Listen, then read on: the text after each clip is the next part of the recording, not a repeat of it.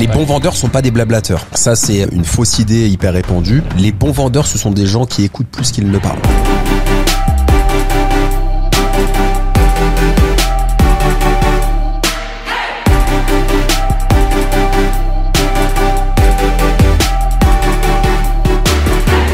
Démarré à l'époque en 2010 euh, en alternance à faire beaucoup de ventes par téléphone. Moi, c'était bien avant, tu vois, que ces notions existent en France. On ne parlait pas du tout de 7 heures de closer. C'était vraiment le métier un peu à l'ancienne. Le patron m'a dit, t'as un ordinateur, un téléphone, un annuaire et Google et tu me fais du business. Il me coachait, il me coachait, il me disait là ça va pas, il débriefait chaque call. C'était génial. Donc au début j'étais nul. J'avais la dalle et j'avais envie de me surpasser. Je me souviens très très bien de cette expérience. C'est vraiment hyper marquant et je suis toujours copain avec l'équipe. Euh, Hello les aventuriers, j'espère que vous allez bien et bienvenue dans ce nouvel épisode de podcast. Aujourd'hui, j'ai l'honneur de recevoir Alexandre. Il a écrit un livre sur euh, l'investissement dans les parkings et comme vous le savez, je suis toujours motivé pour démocratiser le plus possible et rendre l'investissement immobilier le plus accessible au plus grand nombre, mais je trouvais intéressant d'échanger avec lui sur euh, l'investissement dans les parkings, mais bien au-delà de ça, sur sa vie, son parcours, pourquoi il en est arrivé là. Donc euh, enchanté Alexandre. Enchanté Adrien, très content, merci pour l'invitation, vraiment très très content de passer ce moment avec toi. Merci à toi parce que c'est vrai que j'ai pour le moment j'ai pas encore eu au final interviewé beaucoup de gens dans, qui sont experts dans l'immobilier alors qu'à la base euh, dans mon podcast on parle beaucoup d'immobilier.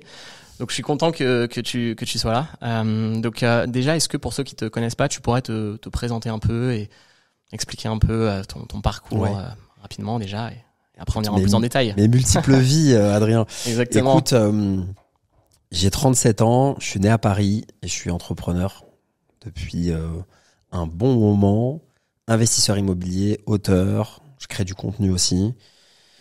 Et, euh, et j'ai switché de vie.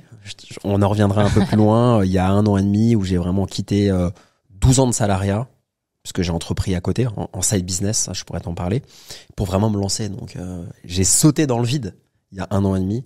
Ok. Euh, voilà. Ah, c'est marrant. J'ai fait un autre podcast ce matin et elle a utilisé le, le même mot. La personne Caroline, c'est switcher aussi euh, switcher de vie. Euh, et donc, euh, bah, qu'est-ce que tu faisais un peu justement avant de, t'étais pas du tout dans l'immobilier ou, ou, quoi que ce soit avant de. Écoute, j'ai jamais travaillé en tant que salarié dans l'immobilier. En revanche, j'ai travaillé euh, un peu par accident en tant que, que commercial. Donc j'ai beaucoup été commercial. Euh, euh, à tous les échelons du commercial. Donc j'ai démarré à l'époque en 2010 en alternance à faire beaucoup de ventes par téléphone, beaucoup de prospection, du phoning comme on dit aujourd'hui, du porte-à-porte aussi, donc vraiment au bas bas de l'échelle, d'alternance première année en école de commerce. Enfin vraiment c'était euh, c'était hyper formateur, hyper difficile, mais j'ai adoré, j'ai adoré. Ouais. Et, euh, et à la fin, euh, j'étais toujours commercial, mais je m'occupais aussi euh, beaucoup de de vendre des des services et des produits à des à une clientèle très très haut de gamme. Donc c'était un poste bien plus senior, on va dire. Et puis en parallèle, j'ai toujours entrepris. Quoi. Et euh, juste, euh, parce que ça m'a toujours intéressé le, le, phoning et le, le, ouais. le comment, comment, ça se passait. Tu vendais quoi d'ailleurs? Parce que euh, je sais que justement, notamment dans les formations en immobilier, etc., il y a beaucoup de, de, de gens bah, qui bookent des rendez-vous et ensuite tout se fait par par par le phoning justement des closers. Les closers. Alors moi c'était bien avant, tu vois, que, ces notions existent en France. Enfin, on parlait pas du tout de 7 heures de closer. Il n'y avait pas d'infoprenariat en 2000, 2010. Donc c'était vraiment le métier un peu à l'ancienne. Euh, comme on peut voir un peu les reportages sur Striptease, j'étais tombé sur un reportage euh, de du commercial à l'époque. Donc moi, c'est heureusement l'entreprise était bien plus clean que ça, mais en gros, comment ça se passait, c'est que c'était une agence de communication, ok, euh, qui faisait de la communication pour des pour des marques bio. Et euh, je me souviendrai toujours quand je suis arrivé, le patron m'a dit t'as un ordinateur, un téléphone, un annuaire et Google et tu me fais du business. Ah ouais, il n'y avait pas plus de directives que ça. Tu, c'est toi-même qui démarchais dans l'annuaire, etc. sur Google. Euh. Tout à fait. Ok. C'était exactement ça. C'était euh, moi qui devais faire du business, tout simplement. intéressant. Bah, du coup, ça, j'imagine que ça t'a forgé euh, énormément dans, dans l'entrepreneuriat après quand tu t'es lancé pour pour développer tes, tes, entreprises. Ça a été la clé de tout. Écoute, c'était le, le début de tout. C'est-à-dire que le phoning, c'était le début de tout. Moi, je viens d'un bac littéraire au départ. Ok. Donc à des années-lumière de ça. Et je me suis retrouvé euh, bac littéraire, je savais pas quoi faire. Euh, parce que derrière, euh, comment comment gagner de l'argent? J'avais envie de gagner de l'argent, de la d'aimer la philo, la sociologie, etc. Et du coup, l'école de commerce s'imposait à moi. Ma mère pouvait pas ou voulait pas me payer une année d'école de commerce parce que c'est hyper cher, tu vois, ça vaut entre 8 et 10 000 euros voire plus. Ouais. Du coup, il y avait l'alternance qui s'imposait à moi. Et, euh, et ça m'a vraiment euh, enlevé le poil que j'ai dans la main et, et ça m'a rendu débrouillard et envie de me lancer. Et quand t'es en première année d'alternance, tu fais pas les meilleures alternances. Tu vas pas être regardant, tu vas pas être hautain à, vouloir exiger une alternance de, de, de, top qualité. Enfin, sauf si tu fais peut-être les trois meilleures écoles de commerce, qui à l'époque ne proposaient pas d'alternance, qu'elles voyaient ça comme une voie de garage. Hein, faut pas oublier euh, les choses. Ça a longtemps eu une mauvaise image l'alternance. Hein. C'est euh, c'est depuis quelques années seulement que que même les meilleures écoles, euh, même pas toutes d'ailleurs, proposent de l'alternance. Donc, je me retrouve dans cette agence qui est à une heure et demie euh, de chez moi. J'habitais euh, dans le 17e à Villiers, un quartier très sympa, mais j'avais pas un rond. Ah ouais, une heure et demie. Un petit 18 mètres carrés, cinquième sans ascenseur, et pas de machine, il avait rien. Et, euh, et je me retrouve dans cette boîte, et là, ça a été la meilleure chose qui me soit arrivée. Je suis resté un peu moins de trois ans, et j'ai fait de la conquête de, de clients, en fait. Donc, vraiment phoning, vraiment chasse. Hmm. Vraiment la partie chasse. La partie un peu élevage aussi de clients, un peu euh, d'aller travailler du client existant euh, pour, euh, pour pour faire de, de, de l'upsell mais la plupart de, de des choses c'est de la conquête de nouveaux clients. Tu te rappelles tu avais mis combien de temps pour signer ou closer ou enfin vendre un premier un premier client? Je me souviens très très bien de cette expérience. C'est vraiment hyper marquant et je suis toujours copain avec avec l'équipe fondatrice de cette agence d'ailleurs. Ah ça a été vraiment un point un point marquant en fait cette, je pense que sans cette expérience aujourd'hui j'aurais pas fait tout ce que j'ai fait par la suite. Ça a été assez rapide parce que on était, je crois, trois dans l'équipe. Il y avait le, le, le, président fondateur, il y avait euh, le directeur commercial et marketing, et il y avait moi. C'est le premier alternant. Hmm. Et le fondateur avait son propre bureau, et le directeur commercial, qui a le même prénom que moi, euh, était en face de moi. Donc on était vraiment en binôme. On avait un bureau, je m'en souviens toujours, et on était euh, face à face au début, et il me coachait. Il avait euh, ah deux ans de plus que moi, il était pas beaucoup plus expérimenté que moi, un petit peu quand même. Et il me coachait, euh, il me coachait, il me coachait, il me disait là ça va pas, il débriefait chaque call, c'était génial que je faisais un call, il me disait là, t'avais pas assez confiance en toi, Alexandre, prends plus d'assurance et plus d'aplomb, t'aurais pas dû dire ça, etc. Donc quand tu es coaché du lundi au vendredi de 9h à 18h30, tu progresses vitesse grand V. Donc au début, j'étais nul. Hmm. J'étais vraiment nul. Tu dirais que t'avais pas forcément déjà la fibre commerciale ou tu Franchement, honnêtement, je l'avais pas. Hmm. Honnêtement, je l'avais pas. Je vais pas mentir. Je l'avais pas. Euh, mais j'avais j'avais la dalle et j'avais envie de, de me surpasser. Tu sais, c'est un peu cette euh, cette mentalité un peu du sportif quoi tu vois. Pour moi c'est c'est du sport le commercial. Et j'avais j'étais pas bon au début hein. j'avais pas un don tu vois pour euh, pour ça. Euh, j'étais plutôt un télo plutôt à lire des bouquins et à, essayer de m'intéresser à la philo. Tu vois j'avais fait un peu de théâtre euh, j'ai fait un bac littéraire. Donc j'étais plutôt dans les idées. Un concept qui est très français qu'on adore en France les idées ouais, l'action l'action on est moins là dedans en France hein. Hmm. Et là, je passe des idées, donc de la théorie, des grands principes, euh, du, jeu intellectuel, du, des mathématiques intellectuelles, au terrain. Mais version crève la dalle, quoi. Version le bas de l'échelle. Mais merci, ça a été top. Et du coup, j'ai progressé euh, step by step et, euh, et je me suis pris au jeu. C'est hyper intéressant. Est-ce que tu aurais juste un ou deux conseils simples que n'importe qui pourrait utiliser pour vendre mm. au téléphone ou, pas que des, des, qu'est-ce qu'il faut pour être un bon vendeur euh, ou, euh, ou, closer un produit ou quoi que ce soit Alors, contrairement à ce qu'on pourrait penser, parce que vendre, ça a une très mauvaise image. Hein, en mm. France, euh, partout, mais surtout en les France. Les commerciaux en général, même dans les bois, dans les groupes. les bons vendeurs sont pas des blablateurs. Mm. Ça, c'est une fausse idée hyper répandue. Les bons vendeurs, ce sont des gens qui écoutent plus qu'ils ne parlent. Un très bon vendeur, c'est quelqu'un qui va écouter peut-être 80% du temps. Mm. Il va écouter, il va s'intéresser à toi. Donc, c'est l'empathie. Ok. Moi, les fois où j'ai le, mieux vendu, c'est les fois où j'ai le moins parlé, où j'ai le plus écouté. Et en fait, c'est exactement comme quand tu prends un verre ou quand tu es au resto avec un de tes copains. Si tu as des choses à te raconter sur son couple, sur son boulot et tout, et toi tu l'écoutes, tu l'écoutes, tu l'écoutes, tu l'écoutes, ben à la fin il va dire mais tu veux pas rester avec moi ce soir, tu veux pas qu'on aille là? En fait, t'as pas parlé. Il a adoré le moment qu'il a passé avec mmh. toi alors que t'as rien dit. Mais juste tu l'as écouté. Et en fait, un, un, un lead, un prospect, à l'époque on disait un prospect, un lead, ça n'existait pas. Enfin, peut-être chez les pays anglo-saxons, mais en France, il n'y avait pas ces anglicismes. Il fallait l'écouter. Il fallait faire une belle phase de découverte. La vente, c'est très technique. Bah, y a, la première, c'est la phase de découverte. Bah, tu poses des questions ouvertes. Donc, au lieu d'avoir des questions fermées sur euh, qui, qui, qui, appellent un oui ou un non, tu, tu poses une question ouverte. Par exemple, bah, quels sont euh, quels sont vos besoins, quels sont vos enjeux? Ouais, ouais. Et en fait, tu l'invites. Le bon vendeur, c'est celui qui va écouter et qui va inviter son, son prospect à se livrer. Il faut que ce soit sincère. Euh, mais il faut surtout pas que tu sois auto-centré sur ta vente et euh, ton propre besoin, etc. Donc, faut vraiment. Moi, j'avais des conversations, je t'assure, Adrien. ça m'est arrivé de passer une heure au téléphone. Et c'était pas des portables et tout, il y avait le fil. il, y avait, le fil et parfois je passais une heure. Donc j'étais éclaté le soir quand je rentrais chez moi. Mais je passais une heure parfois avec quelqu'un qui signait pas tout de suite. Mais du coup, il raccrochait et il se disait, euh, oh, mais j'ai jamais vu un commercial comme ça. En fait, c'est c'est pas un commercial. Donc je lui fais confiance. En fait, il faut que tu, le conseil que je donnerais, c'est, il faut que ton interlocuteur se dise, j'ai pas en face de moi un vendeur. Donc je peux t'assurer que les gens aujourd'hui, tu sais, on se fait tous harceler, euh, les gens qui veulent te négocier euh, quand c'est pas t'arnaquer, mais te, te, te négocier ton assurance, ta, ta box, euh, Bouygues Télécom, SFR, etc. Souvent ils sont très mauvais vendeurs. Et moi tout de suite j'entends et parfois je leur dis euh, aussi. Donc le conseil c'est écouter plus que, que vous ne parlez. C'est très important de ne pas être auto-centré sur ton besoin, mais plutôt de t'intéresser à l'autre.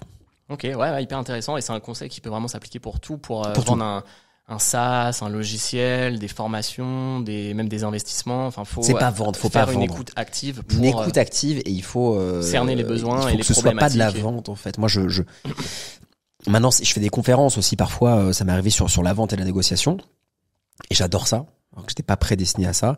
Et c'est vrai que je fais tout sauf vendre. Je parle mm. quand je veux vendre quelque chose, je parle de tout sauf de mon produit ou de service. Je parle de la personne. Euh, Qu'est-ce que vous aimez dans la vie? Pourquoi vous êtes là?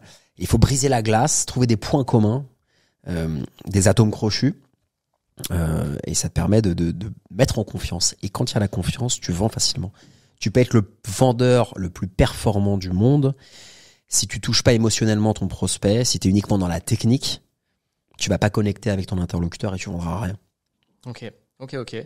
Euh, et sinon, du coup, tu as dit un moment que tu voulais dès assez jeune ou dès cette expérience gagner rapidement de l'argent, gagner de l'argent. Enfin, qu'est-ce qui te motivait? Pourquoi tu voulais J'avais pas d'argent. T'avais pas, t'avais. J'avais pas d'argent. De, ta famille, de ton background. Ou... j'avais pas d'argent. Ça, c'est factuel. J'avais pas d'argent. J'avais. Euh... J'avais rien. Donc c'était que ma mère, je suis enfant unique.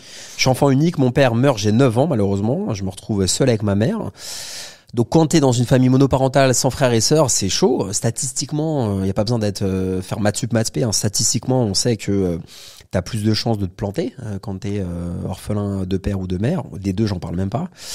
Paraît que c'est encore plus difficile de perdre sa mère que son père. Je pense que c'est vrai.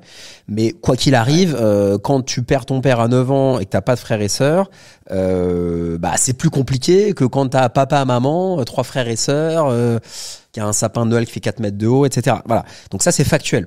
C'est pas pleurer dans les chaumières, mais c'est factuel.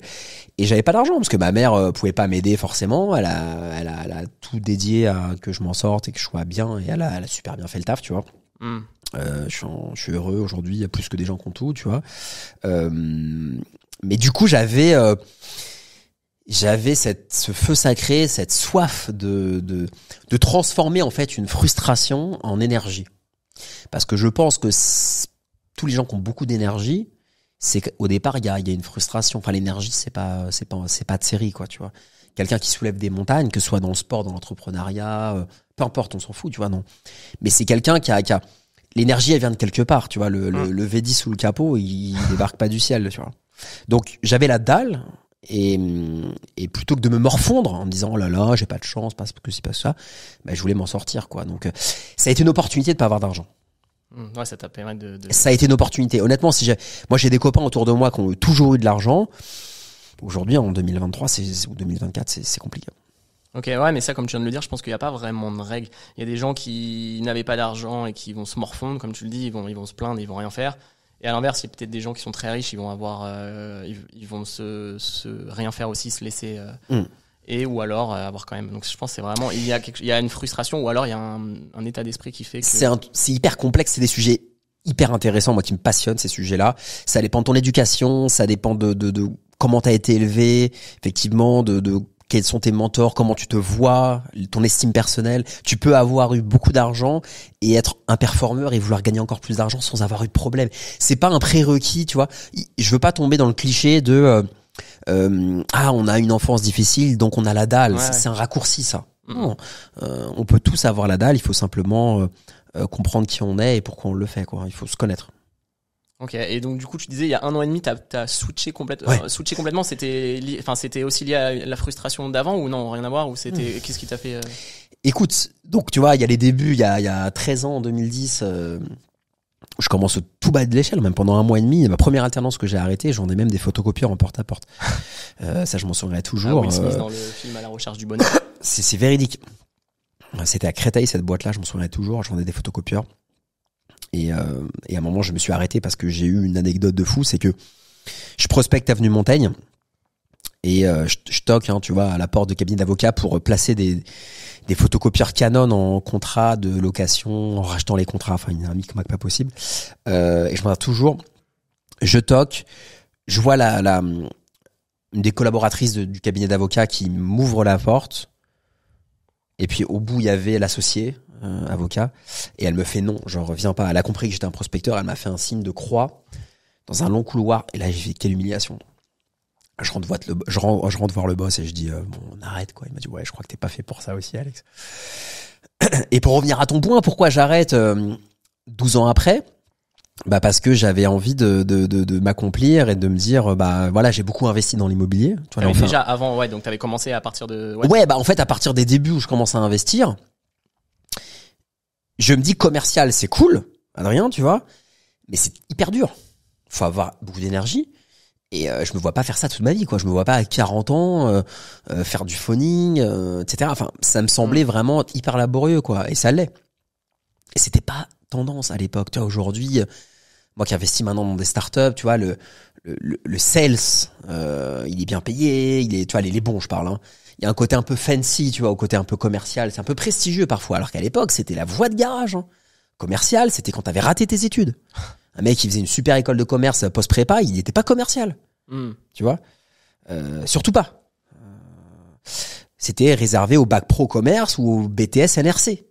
Voilà, ça il faut, faut le dire. Non mais il faut le dire, tu vois, c'est important de remettre les choses en, en perspective. Et du coup, j'avais, euh, bah parallèlement en fait, j'ai investi parce que je, je me suis dit, je, je- j'ai besoin d'avoir un- de l'argent qui soit décorrélé de mon temps de travail. Je veux bosser et je veux aussi investir pour que je puisse toucher de l'argent d'automatique, euh, même une toute petite somme quoi. Et c'est pour ça que le parking est arrivé dans la conversation. Mais tout de suite, tu t'es dit euh, l'immobilier ou quand t'as regardé, tu te dis bah, comment euh, générer des revenus passifs T'as, je sais pas, t'as peut-être euh, regardé d'autres, la bourse. Bon, il y avait pas les. J'ai tout regardé, ouais. J'ai tout, j'ai- et- j'ai- j'ai vraiment itéré, j'ai vraiment regardé du contenu. On est en 2011 là, à cette époque-là. Très peu de contenu sur YouTube. YouTube est arrivé en France, je crois, vers 2005-2006. Au début, Dailymotion était plus fort. 2005-2006, j'étais à des années-lumière de ça. J'habitais à Angers à l'époque. Euh, j'étais, je commençais la création de vidéos, je faisais déjà des vlogs, mais j'étais pas du tout dans, dans l'argent. Euh, mais 2011, oui, je commençais à lire des premiers bouquins sur les finances perso. Il y a un, un ou deux acteurs qui, qui écrit euh, sur le sujet en 2011. Il n'y en avait pas beaucoup. hein. Il y en a un qui t'a qui t'a marqué par- particulièrement ou si T'avais, euh, t'avais, ouais, tout le monde mérite d'être riche de ce banc. Euh, C'était un des premiers à l'époque à avoir, euh, avoir écrit un bouquin en français sur euh, les finances, oser être ambitieux, oser vouloir, euh, vouloir gagner de l'argent. Enfin, tu vois, en 2010, c'était un martien, quoi, pour dire ça, quoi. C'était Ouais. vraiment un ovni, le mec.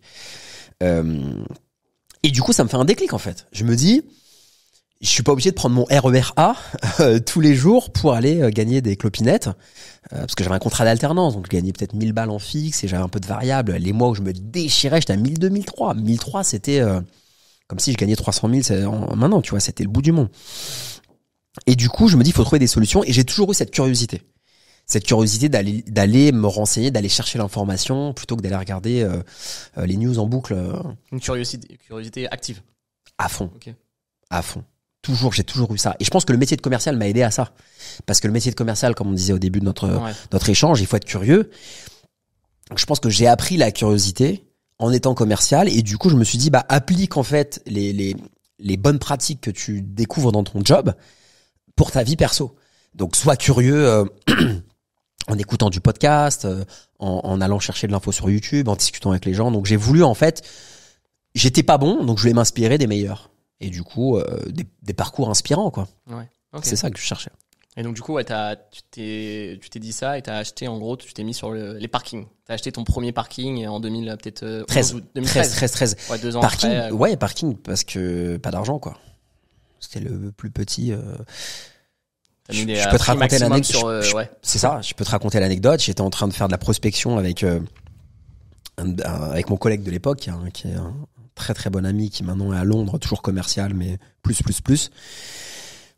Tous les deux, on galère à fond, on fait des pompes. Je raconte toujours cette anecdote. On faisait des pompes entre les sessions de phoning dans les toilettes. euh, des, des, des, espèces de bureaux un peu dans les zones préfabriquées, etc. On faisait des pompes. C'était vraiment la, guerre. pour garder, la, forme. Et en fait, la forme physique, mais pour garder la grinta, tu vois vraiment mm. le, la, la rage, quoi. Parce que franchement, commercial, c'était perdant. Oui, bonjour. Alors je vous appelle. tu vendras rien. Ouais, il faut tout de suite avoir un, dynamisme. Faut, faut, un dynamisme de fou. Et ça, ça te puise une énergie. C'est énergivore, mm. mais au possible. Si t'as plus de 30 ans, t'es mort. Euh, bref. Et du coup, euh, Bon bah entre les conversations et puis la machine à café hein, pour pouvoir faire la pause. Et si, si la machine à café, du, la pause café durait trop longtemps, tout était vitré dans ces bureaux-là. T'as le patron qui levait la tête de son, ah fauteuil et qui jetait un œil comme ça. En gros, euh, attends, ça fait 5 minutes que t'es là, va faire du business quoi. Je peux le comprendre, hein, fine. Mais c'était c'était la vision. Euh, c'était une start-up. Hein. Start-up, euh, start-up. Il y a de l'argent, tu crames du, tu burn. Hein. Et du coup, bah discrètement je sais même pas si je me suis enfermé dans les toilettes pour regarder ou si je l'ai fait. Enfin, j'étais mal à l'aise, tu vois. Je prends mon téléphone comme ça, je mets ce loger, le Moncon, etc. du moins cher au plus cher. Moins cher 4000 euros dans Paris Intramuros, 18e, Marca des Poissonniers, rue Ordonnaire. Ah, ouais. Tu vas dans ce coin. Ouais. Euh, que tu connais. Euh, 4000 euros, une place de parking. Pourri, moche, vraiment le pire truc. Je me suis dit, mais c'est pour moi. Je sais pas si j'ai l'argent, mais c'est pour moi. Je me connecte sur mon application, je devais être à la Société Générale à l'époque je crois que j'avais 4000 euros. J'avais, je pouvais même, même pas payer le notaire. J'avais de quoi payer le truc net vendeur, mmh. euh, mais j'avais pas de quoi payer le notaire. Frais d'agence inclus d'ailleurs, 4000 euros. Century 21. Tu t'étais pas dit, ouais, à ce moment-là, enfin, sur 4000 euros, faire un crédit C'était compliqué en alternance. Parce que euh, tu peux emprunter en alternance, mais euh, il faut que tu aies un contrat un peu longue durée avec la boîte. Euh, ils prêtent plutôt aux alternants qui sont master 1, master 2, qui ont un contrat de deux ans. En crédit étudiant. Mais bon, tu Tu peux, mais j'étais pas encore au stade De, du levier bancaire. J'étais hyper débutant. J'étais au stade de dire euh, on brûle les bateaux, euh, all-in, euh, feu quoi. Tu vois, j'avais pas encore capté l'histoire du levier. Donc j'étais encore, j'étais encore loin de ça.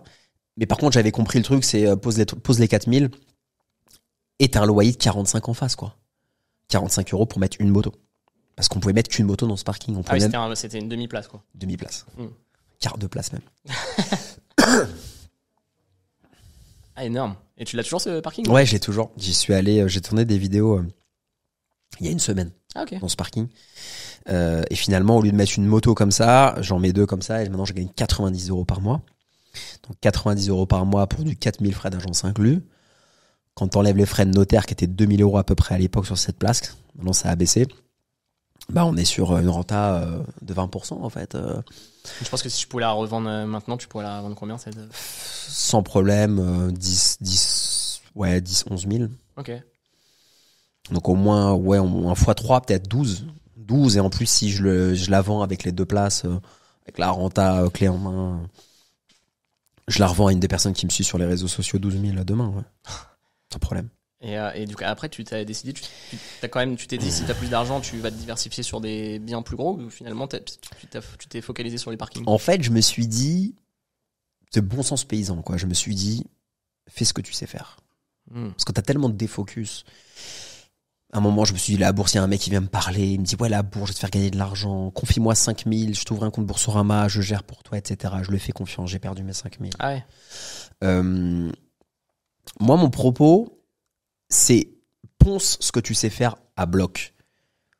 T'es bon dans un truc, fais-le. Moi, le parking, j'avais craqué le truc, j'avais compris euh, que c'était intéressant, j'avais anticipé avant quasiment tout le monde le parking moto. parking moto, on en parle en 2000, en 2023-2024 puisque c'est payant euh, dans mm. Paris depuis un an. Mais avant 2022-23, personne ne parle du parking de roues euh, en France. Personne, personne. Moi, j'avais senti le truc en 2013. C'est pas plus gros, t'as une rentabilité plus élevée, mais euh, en termes de gestion, je sais pas comment tu, tu gères, mais c'est comme une colocation. Ouais, c'est ça. T'as as plusieurs locataires pour une même place. C'est ça. Par contre, tu dilues le risque. C'est-à-dire que si tu as 10 clients, si t'en as un qui te paye pas, tu dilues le risque parce que euh, si tu gagnes 500 euros avec 10 clients, si y en a un qui te paye pas, ça te met pas en difficulté si t'as un impayé. Alors que si tu gagnes 500 avec un appartement et que t'as un crédit en face, tu te mets dans la merde. Donc l'avantage c'est que tu dilues le risque, l'avantage c'est que c'est euh, le code civil et pas la et pas euh, et pas le, la loi Allure, donc c'est hyper souple en termes de législation. Il n'y a pas de DPE, il n'y a pas de trêve hivernale, il n'y a pas de mobilier euh, qu'on peut casser. Euh, c'est pas toutes les contraintes de l'immobilier d'habitation. Donc c'est hyper flex en fait. Donc si tu as un bon fichier Excel et quelqu'un qui gère pour toi, bah, qui gère pour toi, c'est une fois que tu as 50 places. Hein. Ah, c'est quelqu'un là c'est quelqu'un qui gère pour oui, toi. Oui, mais euh, au début, longtemps, bah non, bah au début pour regarder ta marge, tu le fais toi-même. Et c'est totalement gérable sur un fichier Excel. Ouais. C'est pas chronophage. En fait, c'est pas chronophage parce qu'il n'y a rien à casser. Donc si tu veux, il n'y a pas d'état des lieux. Mmh. Ouais, fais pas un état des lieux. Oui, bonjour. Alors, euh, il y avait un Kleenex sur la place. Non, il n'y a pas d'état des lieux. Donc c'est pas chronophage. C'est vraiment du business et des maths. Ça m'a fait aimer les maths, l'immobilier. Ah ouais, tu vois, alors que j'étais une quiche en maths. Euh, moi, je fais un bac littéraire, donc euh, les maths, c'était, j'étais allergique. Mais quand on commence à compter les sous, on aime les maths, tu vois. Euh, donc non, en fait, c'est pas chronophage à gérer. Donc ça, c'est c'est une objection qui tient pas la route. Parce que les locataires, ils restent combien de temps en, en moyenne Tu dirais, est-ce que tu as été stat un peu là-dessus? Un an et demi. Un an et demi en moyenne. Ouais. Donc tu vois, c'est quand même. Et pour les trouver, du coup, tu, tu mets des annonces dans les immeubles où il y a les parkings ou sur le bon coin. Le bon coin, euh, se etc. loger, bien ici. euh, Ok. Donc voilà, donc aujourd'hui, tu en as, tu disais un peu plus. 91 là. 91. 91. Et ça, ça, en moyenne, on va dire 100 ou 200 euros. Enfin, ça dépend. Les... Ça dépend, ça, ça dépend Ouais, de comment c'est exploité. Il y en a où il y a des voitures aussi. euh, Mais j'ai vraiment développé le truc. J'ai acheté en lot, j'ai acheté à l'unité. J'ai fait ça pendant 10 ans. Il y a eu des années blanches, il y a eu des années à fond. Il y a en propre, il y a en SCI à l'IS. Et après, j'ai dit, OK, euh, je raconte mon histoire. Et, et euh, quand ça a gêné mon employeur, euh, j'ai dit, OK, salut. Ça a gêné ton employeur? Bien sûr. de, de... Ah, parce qu'il a- au moment où tu as sorti ton livre ou au moment. Au moment où j'ai créé ça. une boîte, ouais, c'est marrant, mais c'est pour ça que je, je te tends la perche pour qu'on en parle, parce que j'ai pas de tabou. Je peux parler de tout, il y a aucun problème. Au moment où je crée une société, sur Papers ou société.com, tu vois qu'il y a une boîte. euh, En quelle année ça, du coup euh, cette société-là, j'ai dû la créer en 2021. Tu vois, c'était mon dernier employeur. Un jour, il me convoque. Euh, il me dit, euh, ouais, j'ai vu que tu avais créé une boîte. Ah ouais? Du coup, et je le comprends. Je jette pas la pierre une fois de plus, tu vois. Je jette pas la pierre. C'est pas le, c'est pas l'objet. J'aurais peut-être fait pareil, mais moi, j'ai besoin de comprendre. L'employeur me dit, moi, j'ai besoin de comprendre. Il, il- il me convoque avec moins de plus un. Moi, j'ai besoin de comprendre à quel moment tu bosses pour toi et à quel moment tu bosses pour la société qui t'emploie. Problème, à cette époque-là où il me convoque, je suis le top performer dans mon segment. Ouais. Je, je suis bon dans mon segment. Je suis dans les chiffres. Moi, je suis assez serein, tu vois. Mais ça m'a vexé, en fait. Ça m'a vexé qu'on me, qu'on, qu'on vienne me reprocher, en gros, d'avoir un side business alors que je suis dans les clous en termes de chiffres. Ça m'a, ça m'a, ça m'a atteint, ça a atteint mon ego. Je sais pas, ça m'a, ça m'a chatouillé, tu vois.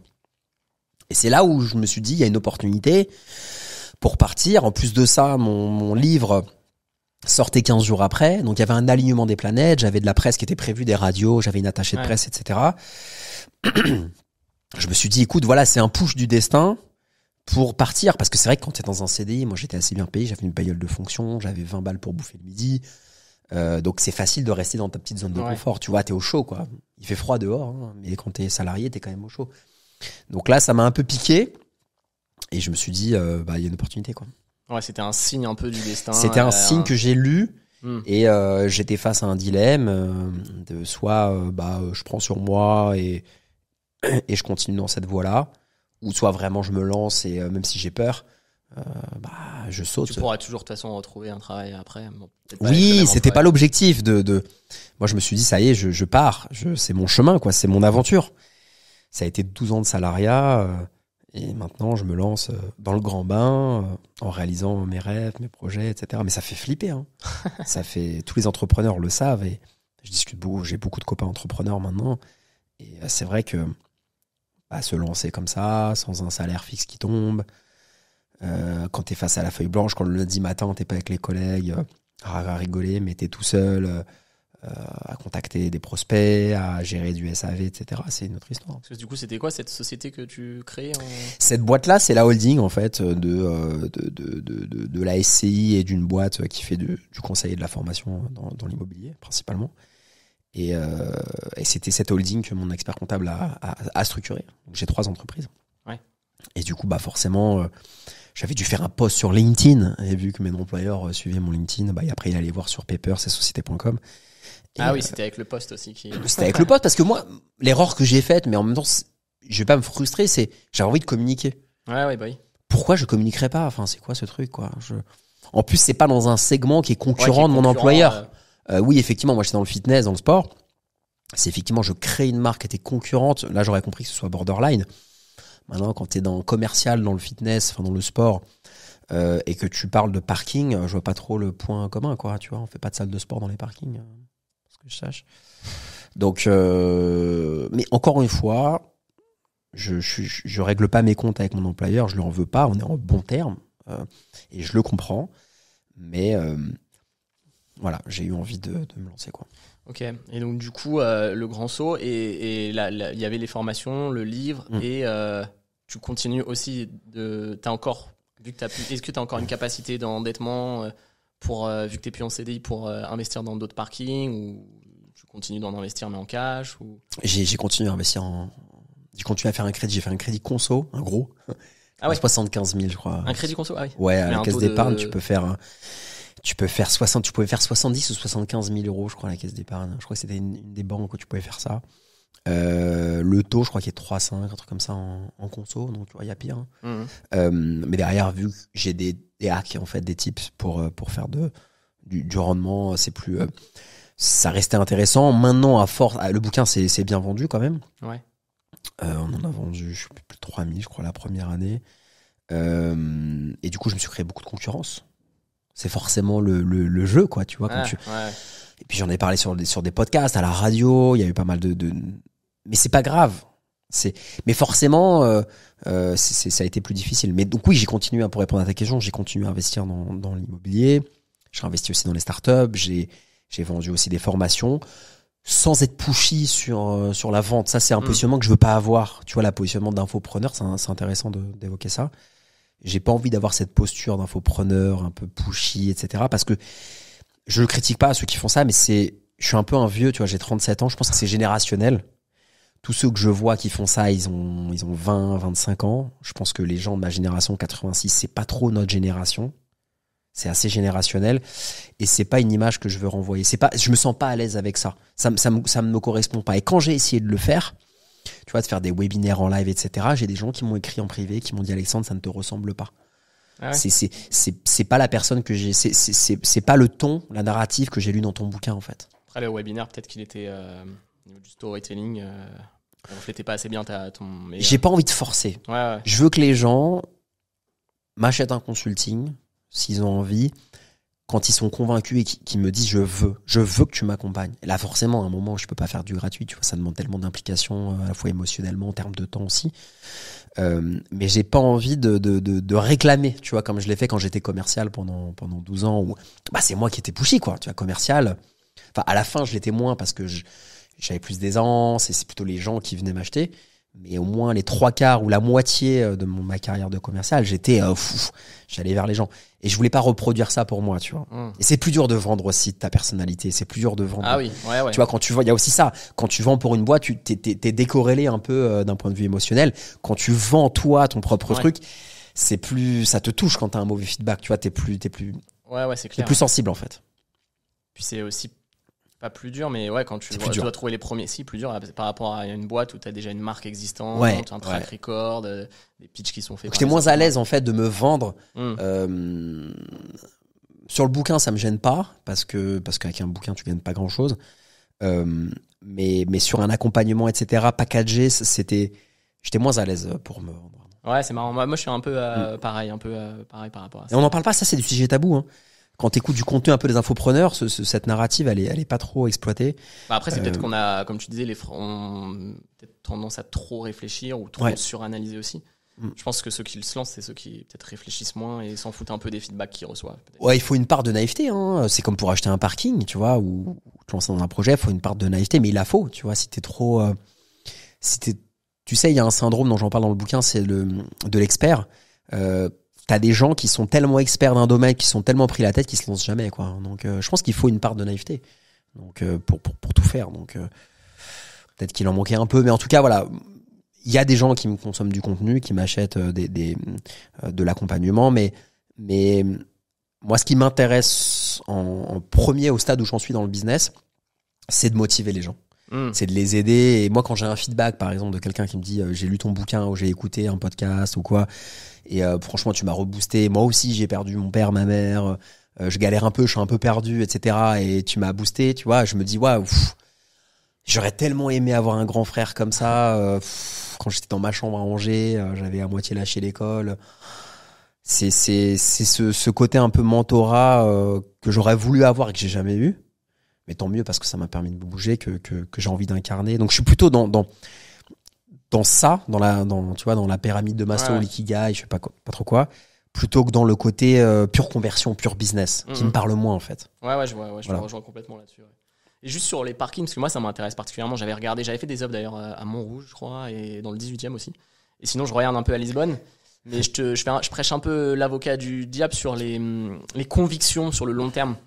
Euh, euh, parce que par exemple à Lisbonne, moi j'utilise pas mal euh, un service de voiture auto-partagé comme Virtuo ou autre où tu peux. Ouais, je connais. Et tu t'auto-partages les voitures, etc. Et je crois que j'avais lu une étude aussi qu'avec les, la pollution, le dioxyde de carbone, etc., ils encouragent à réduire. D'ici 2030, je crois qu'il y aura moins de voitures utilisées en France. Donc je sais pas si tu as ça peut faire qu'il y ait moins de, de, de, demandes pour les parkings. Euh, tu vois, sur le long terme, d'ici, d'ici 5, 10, 20, 15, ans Alors, j'ai un argument pour cette objection, c'est qui a dit, Adrien, qu'on mettait que des voitures dans les parkings? Ouais, bah là, il y a les motos, mais après, tu mettrais quoi? Des vélos, des vélos du coup Tu peux mettre des vélos, tu peux mettre des motos, des scooters, électriques ou thermiques. Euh... Des studios de podcast. En fait, il faut. En fait, c'est pas idiot ce que tu dis. Il faut revisiter l'exploitation du parking parking est en crise en fait. Il faut repenser l'utilisation. T'as des gens qui croient pas au parking parce qu'ils se disent parking égale voiture. Ok, fine, aucun problème. Mais quand je leur explique moi ce que j'ai fait, c'est-à-dire que moi j'ai pas juste acheté des parkings parce que là quel intérêt, tu vois. J'ai acheté des parkings pour les diviser, mettre des motos et des scooters.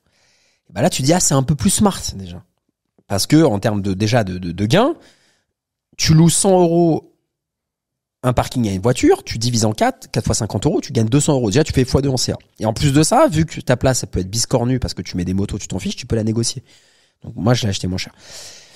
Déjà, de un, j'ai pas la boule de cristal parce qu'effectivement, on peut pas prédire l'avenir dans le parking. De deux, il faut arrêter de penser qu'on peut mettre des voitures dans des parkings. On peut aussi les boxer et faire du stockage pour des professionnels. Les professionnels, on sait qu'ils payent mieux que les particuliers souvent. Hmm. C'est plus fiable de bosser en B2B. Ouais plus facile. Hein. Euh, et puis après, tu peux louer à des motos, à des scooters. Il y a, y a d'autres usages qui changer ouais, l'usage sur le Il faut, en fait, le parking, faut être créatif. C'est, c'est, faut être créatif. Il faut, euh, c'est tellement pas sexy le parking, tu vois. Moi, je me souviens quand j'ai sorti le bouquin il y a un an et demi, parfois mon attaché de presse allait voir des journalistes. Quand il y avait le mot parking, j'avais beau faire un smile, on avait fait une jolie photo et tout. Putain, un parking, ils éteint la lumière, tu vois. C'est quand il y avait le mot parking, c'était le journaliste, il allait euh, manger un boboon derrière, il voulait penser à autre chose, tu vois. Donc il y a encore des choses pour le parking, mais faut acheter pas cher et, euh, et qu'il y ait de la demande. C'est ça la difficulté. T'avais comparé avec les, on doit te la poser souvent la question avec des caves un peu euh, globalement la même. La cave, j'ai pas creusé. ouais, bien sûr, bien sûr. Petit ticket, un ticket mis. Ouais, petit ticket, euh, des endroits. Un les caves, les caves, euh, ça aurait pu. Hmm. J'ai pas creusé plus le sujet. Euh, j'ai l'impression que c'est encore plus niché la cave. J'ai entendu peu de gens sur internet vraiment qui ont une réussite là-dedans.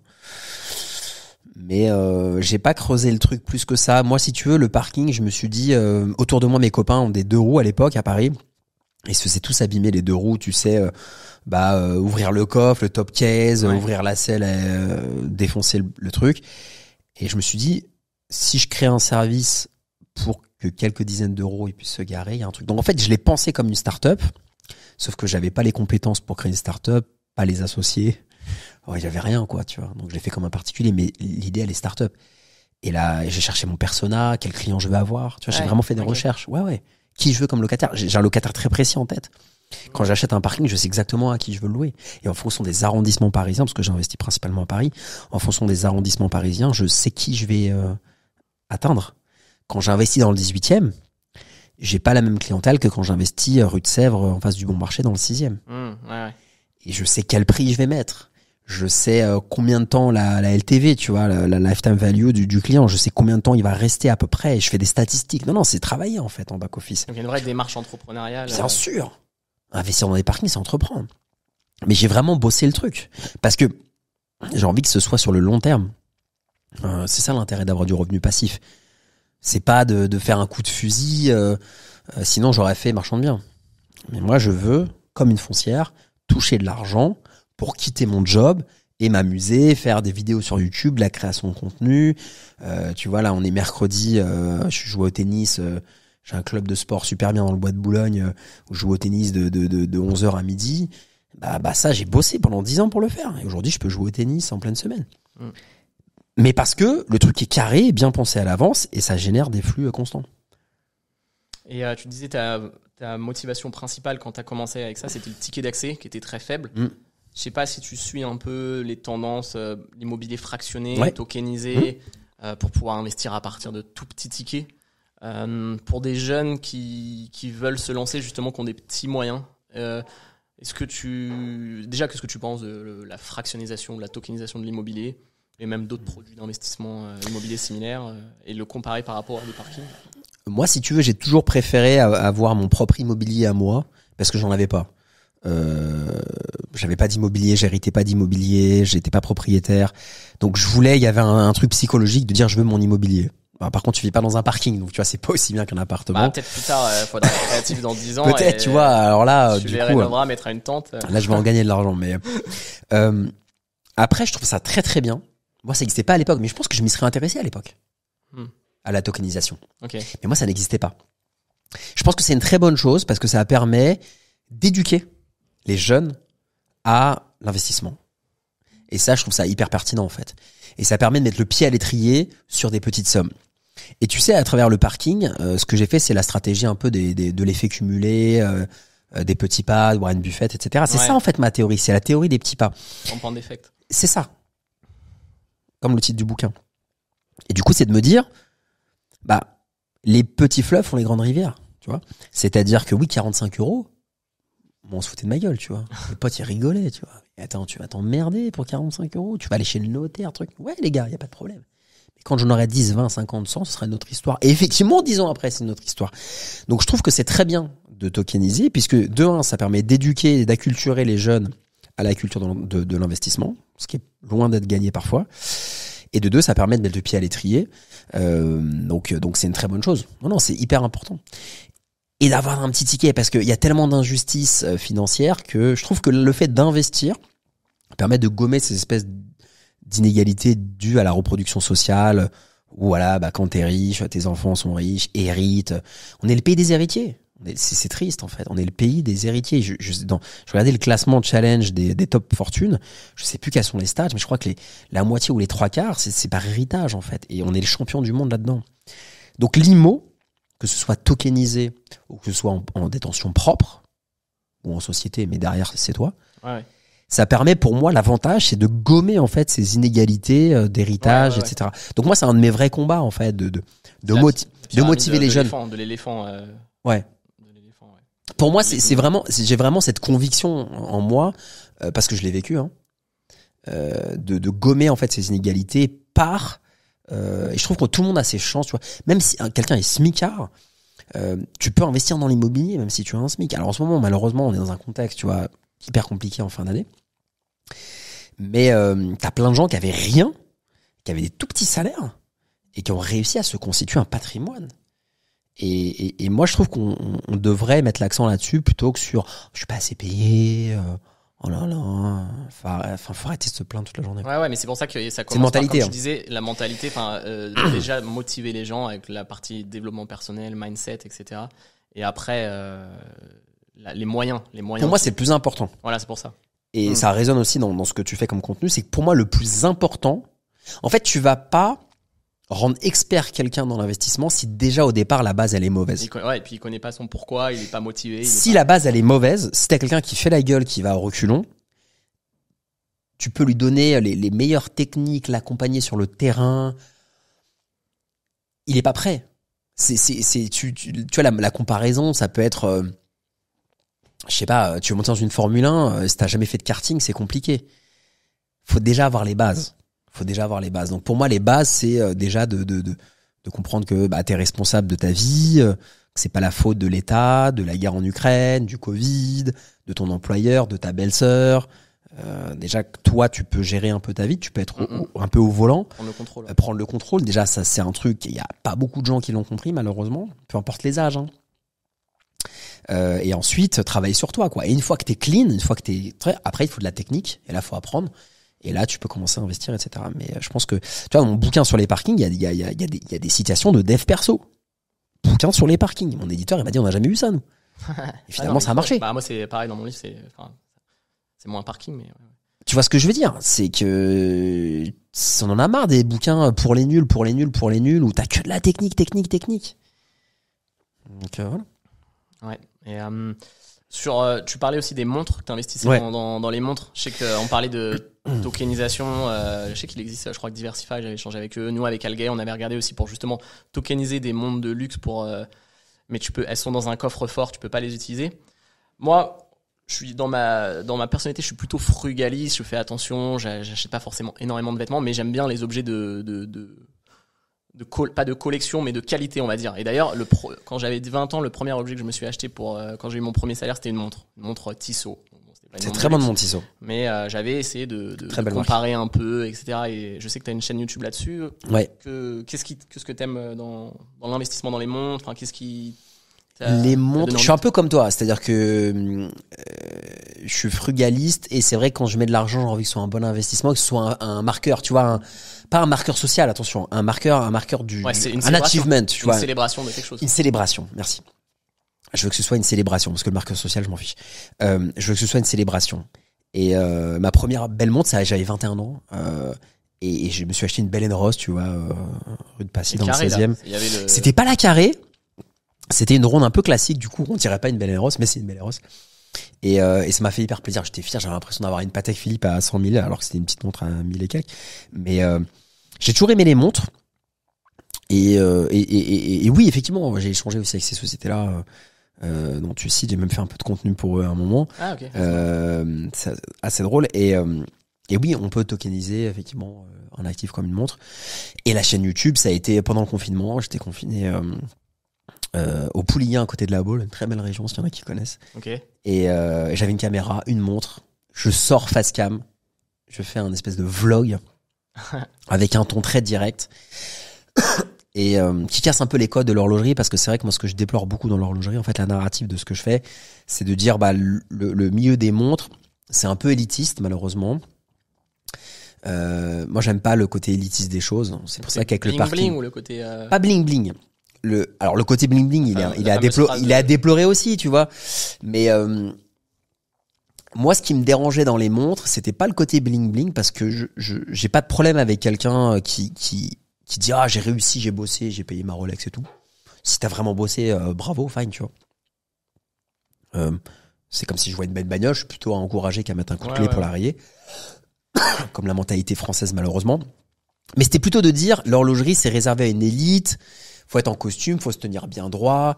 C'est un milieu de connaisseurs, c'est un entre-soi. Et moi, l'entre-soi, j'aime pas. Euh, et, du coup, j'aime bien euh, de dire que peu importe ton milieu social, que tu viennes d'un HLM ou de Neuilly-sur-Seine, euh, si t'as pas les codes de l'horlogerie, si t'as pas un costume euh, sur mesure et des et des John Lobb ou, ou Weston au pied, tu peux quand même parler de montre. Et du coup, j'ai amené euh, j'étais pas forcément le seul, mais il y en avait pas beaucoup en France. J'ai amené ce ton un peu décontracté que tu as dans l'automobile. Hmm. Si tu regardes dans l'automobile, t'as des youtubeurs comme euh, Villebrequin, bon ils ont arrêté, mais t'avais Villebrequin, t'as euh, Boiserie, euh, GMK, euh, Akram et d'autres, qui ont amené un côté détente, alors qu'ils parlent de, de voitures de fou. Et dans l'horlogerie, il y avait pas ça. Il y avait encore le côté je me tiens bien droit et je suis un expert horloger. Et moi j'ai voulu apporter le fun le côté euh, punk qu'il y a dans les voitures, dans les montres. du coup, est-ce que tu portes, pour autant, euh, tu, tu porterais quand même une, une belle montre si tu pars euh, bah, à l'aventure, faire une randonnée, faire faire un truc un peu qui mm. justement où tu, tu risques de l'abîmer, de pas en prendre soin.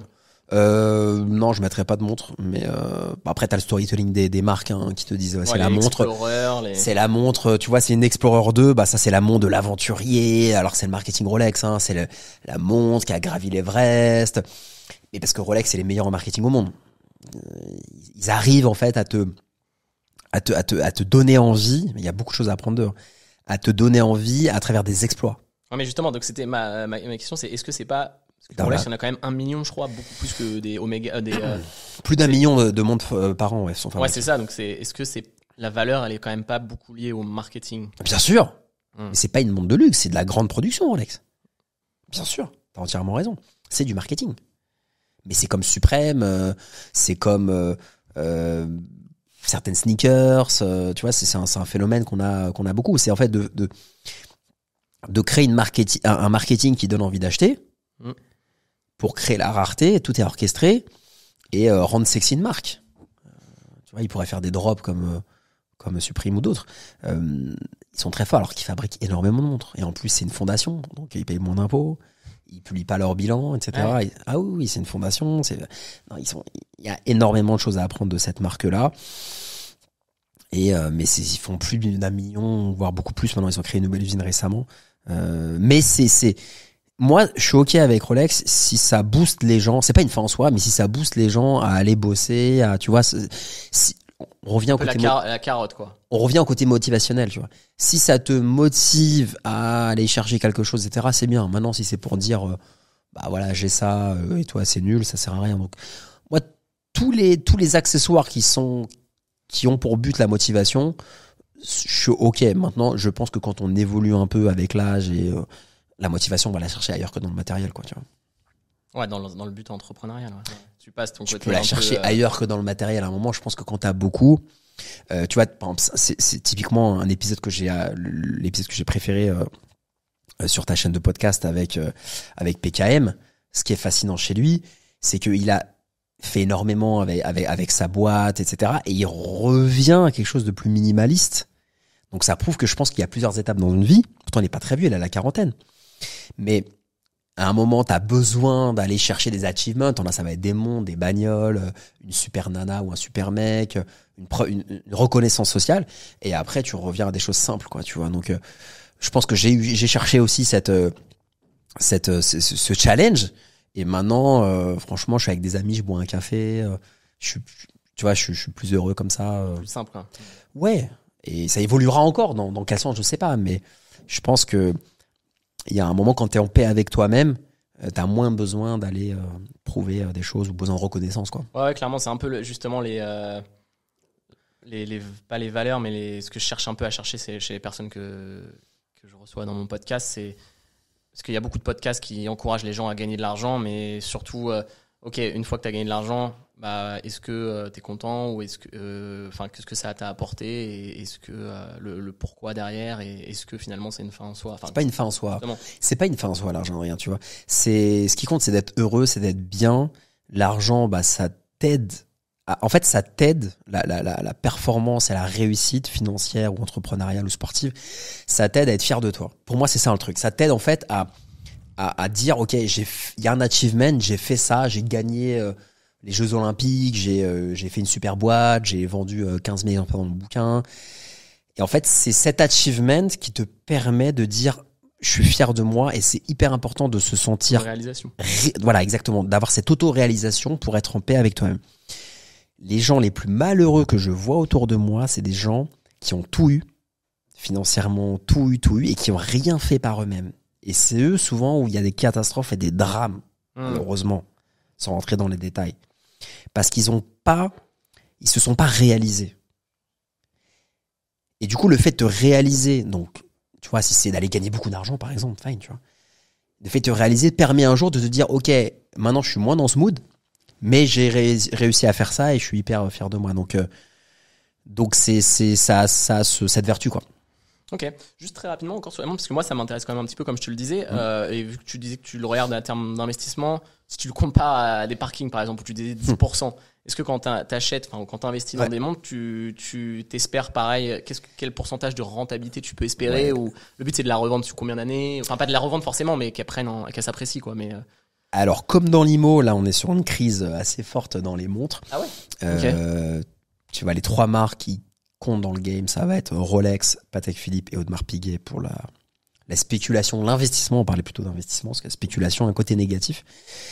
Euh, on voit qu'il y a des modèles, par exemple, tu prends chez Rolex, qui ont pris énormément de valeur euh, il y a quelques années. Pourquoi? Parce que avec l'essor des crypto-monnaies, en fait, il y a eu beaucoup de crypto-millionnaires et qui se sont dit on va aller investir en crypto sur les montres Rolex, Patek et AP. Hmm. Et du coup, ça a fait exploser la demande, exploser les prix. Ils avaient beaucoup d'argent.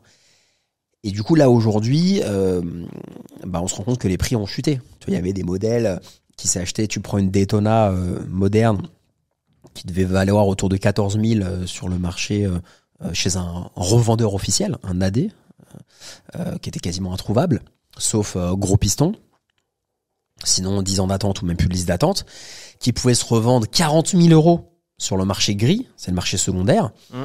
et qu'on voit qu'aujourd'hui, euh, une montre que tu acheté 14, que tu pouvais revendre 40, bah tu peux la revendre que 25. Ouais. Un an après. Donc ça illustre un truc important, c'est qu'il y a une grosse fluctuation des prix. Il y a une croissance constante dans l'horlogerie, et là ça s'est cassé la gueule. Je sais pas comment ça sera en 2024, j'ai pas la boule de cristal. C'est vrai que dans l'immobilier, euh, c'est quand même euh, un peu plus stable. Un peu plus stable, même si honnêtement, euh, là, c'est les indicateurs sont sont pas hyper positifs, très, très sont très très mauvais. Hein. Mm. On en discutait un peu en off. donc aujourd'hui, on vit, franchement, on vit une période compliquée. Hein.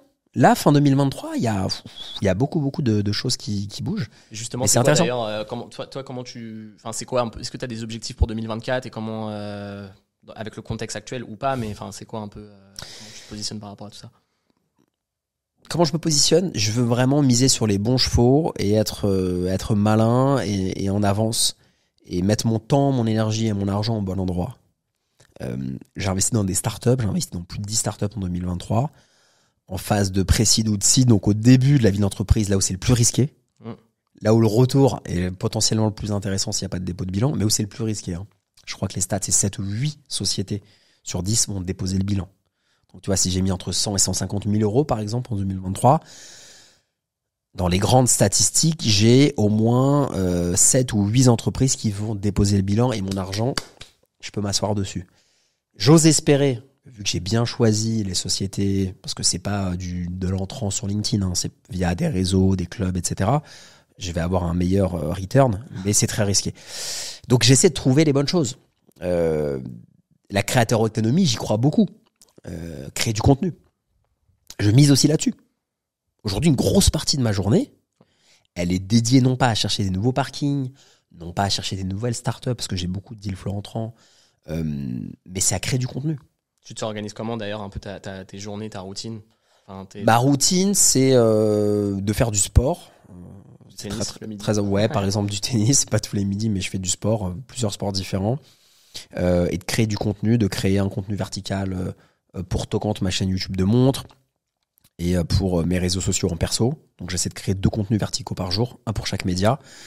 la chaîne YouTube de montres, je mets une à deux vidéos par, par semaine en format long sur YouTube, tu vois, une vingtaine de minutes, le mercredi et le dimanche vers midi.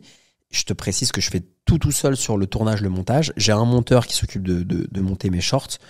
Euh, mais c'est moi qui ai appris sur Final Cut à faire le montage, etc. Montage des longues vidéos. Ouais, en autodidacte. Et j'adore ça, mais c'est hyper chronophage. le montage, hein. hyper chronophage. Aussi, euh, et donc j'ai un gros. Aujourd'hui, pour être honnête avec toi, avec toutes les activités que j'ai, la création de contenu prend aujourd'hui, la fin 2023, plus de la moitié de mon temps.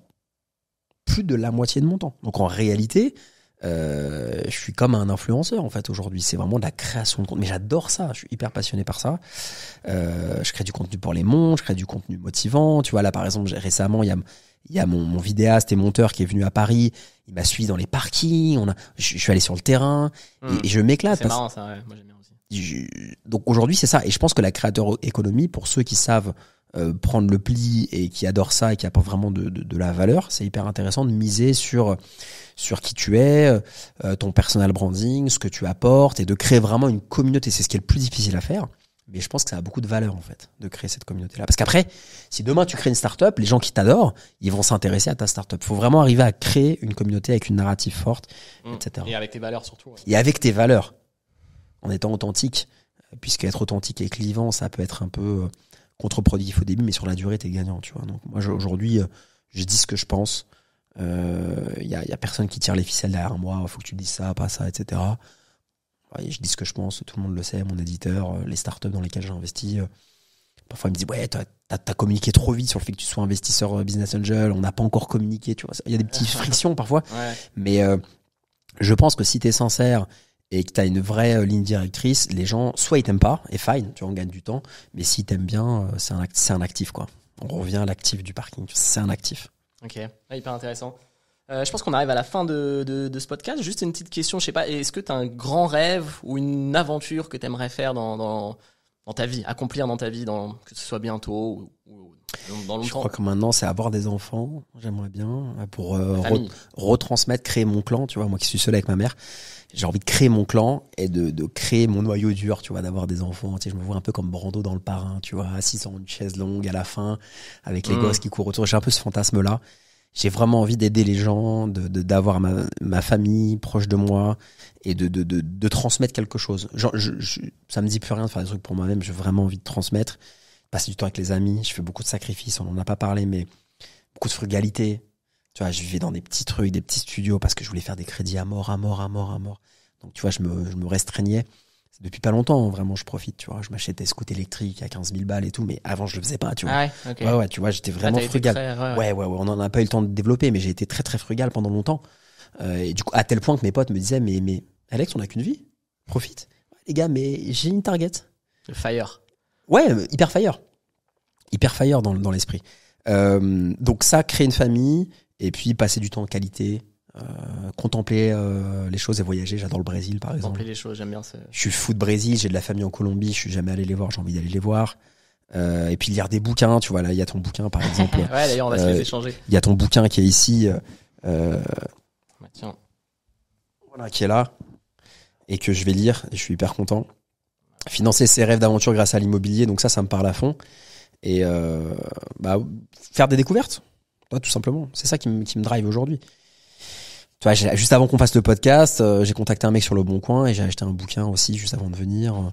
Voilà, j'ai envie de progresser euh, et de pas rester dans ma zone de confort avec des certitudes et de tout le temps remettre en question ça et de tout le temps être un peu cet équilibriste qui fait un pas en avant euh, pour pour avancer quoi. Je suis pas mal ce mot aussi équilibriste. Je suis l'éternel. Moi, ma, ma, posture, si tu veux, Adrien, pour conclure, c'est vraiment la posture du challenger. Et je vais être l'éternel mec au fond de la classe près du radiateur. C'est ça ma posture en fait. Et c'est ok en fait. L'éternel mec au fond de la classe, pas du. Ouais, ok.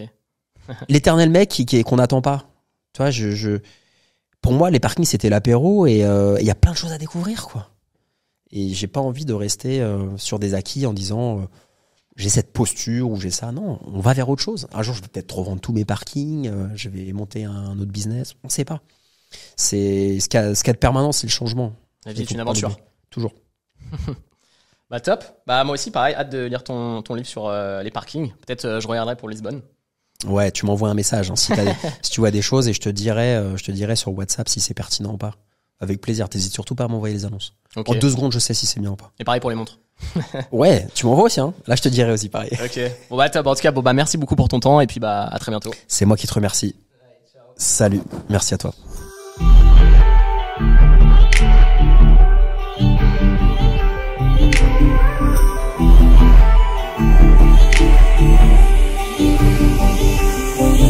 Aventurier de la vie, c'est le podcast qui part à la rencontre de ceux qui réalisent leurs rêves, prennent des risques et vivent différemment. Si vous avez aimé cet épisode, n'hésitez pas à laisser un commentaire sur la plateforme de votre écoute. Et n'hésitez pas à partager l'épisode auprès de votre entourage. Un grand merci pour votre soutien. C'était Adrien Hardy, auteur du livre Financer ses rêves et fondateur de la plateforme Algae pour investir dans l'immobilier facilement. À très bientôt. Un grand merci. Et n'oubliez pas, la vie est une aventure.